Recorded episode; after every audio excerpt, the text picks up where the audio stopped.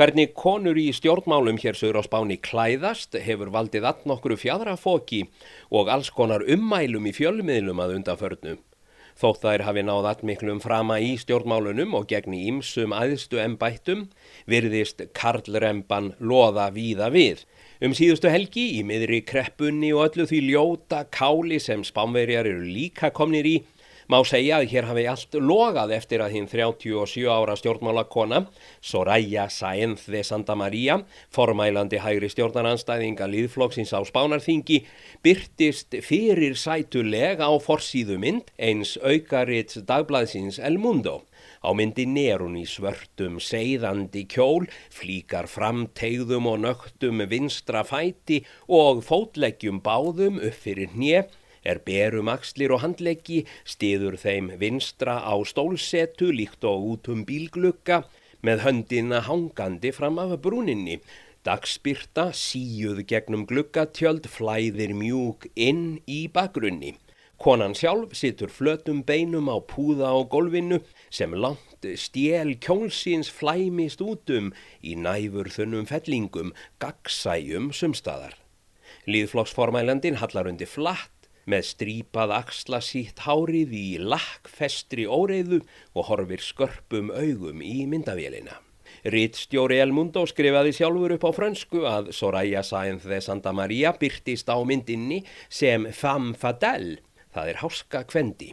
Fleiri myndir fylgdu persónulegu insýðu viðtali sem bar yfirskriftina í einrúmi með Soraya. Það er einmitt oft notað bara skýrnarnafnið þegar um hana er rætt á ofinberum vettvangi. Slíkt er mjög sjálfgæft að sé gert um karlmenn í stjórnmálum. Og það hefur ekki staðið á að menn viðruðu skoðanir með og á móti þessari mynd. Sumum finnst í þessu sambandi skrítiða konur í stjórnmálum sem yfirleitt styðja hver aðra út fyrir flokkslínur þegar einhver þeirra verður fyrir barðinu á karlrembu eða kvennfyrirlitningu standist síðan sumar ekki mátið að sína yfirborðskendustu hliðar sínar.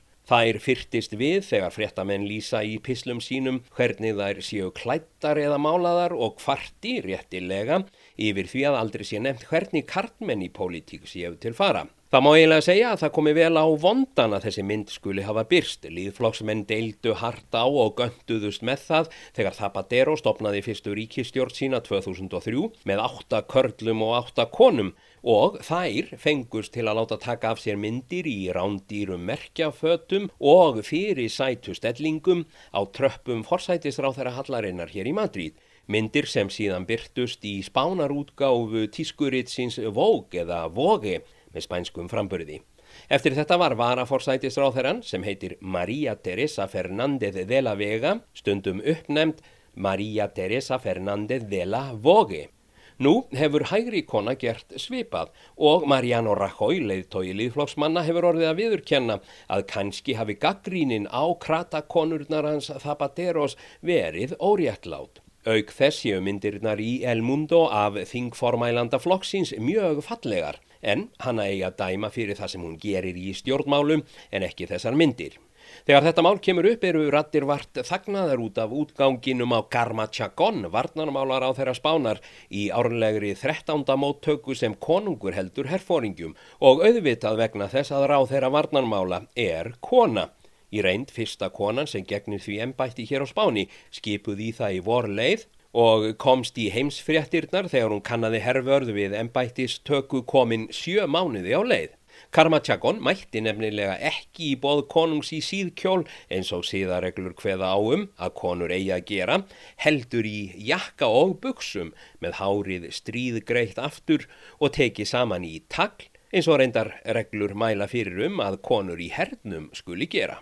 Tjagón helt langa ræðu um hermálin, nýjustu vopnakaup hersins og fríðargæsluverkefni spænskra hermanna meðal annars í Afganistan og Líbanon. En fjölmiðlar myndust valla á ræðuna heldur klæðnaðinn og þá með eða á móti um buksurnar sem hún hefði verið í um jakkan, hvernig hún var greitt og hvernig hún var máluð um augun og þeir tannhössustu sögðu að hún hefði litið út eins og klæðskiptingur. Ráþherran var það skýra út að menn í konungsgarði hefðu fallist á klæðnaðennar. Esperanza Aguirre heitir kona, framámaður í líðfloknum. Hún er forseti heimastjórnarinnar hér í Madrídar hér aði og hún var spurð um fataval varnamálar á þeirra, eflaust til að fá hana til að deila á það, en hún tók upp hanskan fyrir kynsistur sína. Mér misbýður að það skuli vera tílefni umræðina hverju við konur klæðumst og hvernig við erum kliftar. Þetta kemur ekki fyrir kallana og allt það sem hvenn ráð þeirra í ríkistjórninni klæðist finnst mér við hæfi. Þetta er Kristiner Ólafsson í Madrid.